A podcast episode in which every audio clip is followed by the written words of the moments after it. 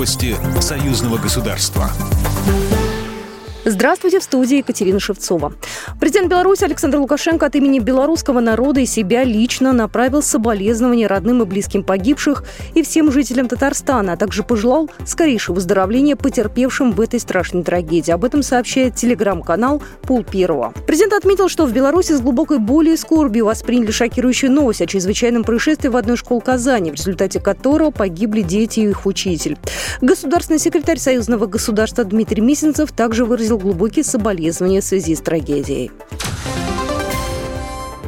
Над проектом развития мемориального комплекса Хатыни работают молодые архитекторы Белорусского технического университета. Появится здание музея Хатыни с интерактивными экспозициями. О важности проекта рассказал Сергей Харитончик, ректор БНТУ.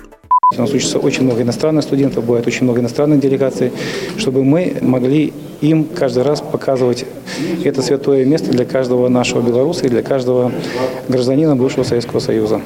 Всего представлено 16 проектов. В каждом архитектурная концепция развития мемориального комплекса. Такая идея возникла у студентов после посещения Хатыни. Они пришли к выводу, что памятное место необходимо сделать более современным. Возможно, для воплощения будет выбран не один проект, а несколько. Их объединят в общее архитектурное решение.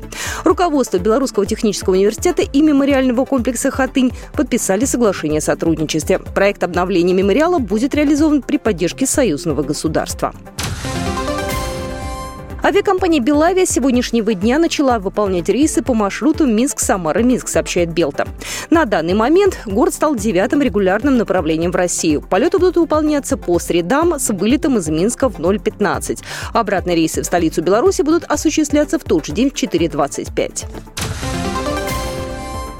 Грузовик с тайником, где находилось порядка 330 килограмм гашиша, ехал из Германии в Россию через белорусско-польскую границу. Преступление пресекли белорусские таможенники в ходе совместной операции с КГБ и ФСБ. Об этом сообщили в Государственном таможенном комитете. Чтобы убедиться в том, что в грузовом отсеке спрятан гашиш, а также определить точное место тайника, таможенники направили автопоезд на осмотр в пункт пропуска Григоровщина. Витебская таможня возбудила уголовное дело по статье «Незаконное перемещение через границу наркотических средств или психологии психотропных веществ. Водитель задержан, сейчас проводятся дальнейшие оперативно-розыскные мероприятия и следственные действия.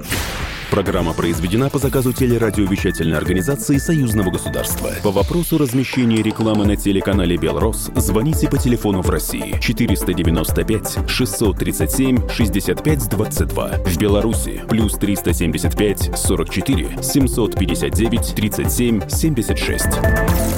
Новости Союзного государства.